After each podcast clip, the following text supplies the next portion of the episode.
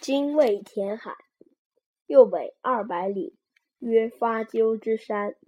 其上多柘木，有鸟焉，其状如乌，文首，白喙，赤足，名曰精卫。其名自孝，是炎帝之少女，名曰女娃。女娃游于东海，溺而不返，故为精卫。常衔西山之木石，以堙于东海。涨水出焉，东流往于河。